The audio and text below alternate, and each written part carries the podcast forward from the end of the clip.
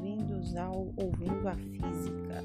Nesse primeiro episódio, a gente vai falar um pouco sobre a luz. A luz é a energia que se propaga por meio de ondas eletromagnéticas.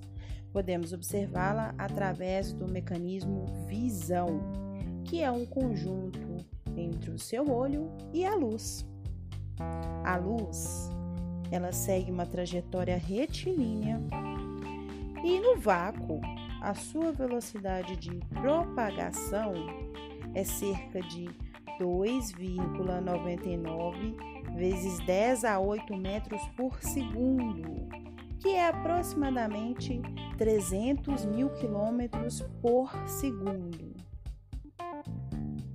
Então, de certa forma, para a gente enxergar um objeto, a gente precisa desses dois conjuntos, que é o seu olho e a luz.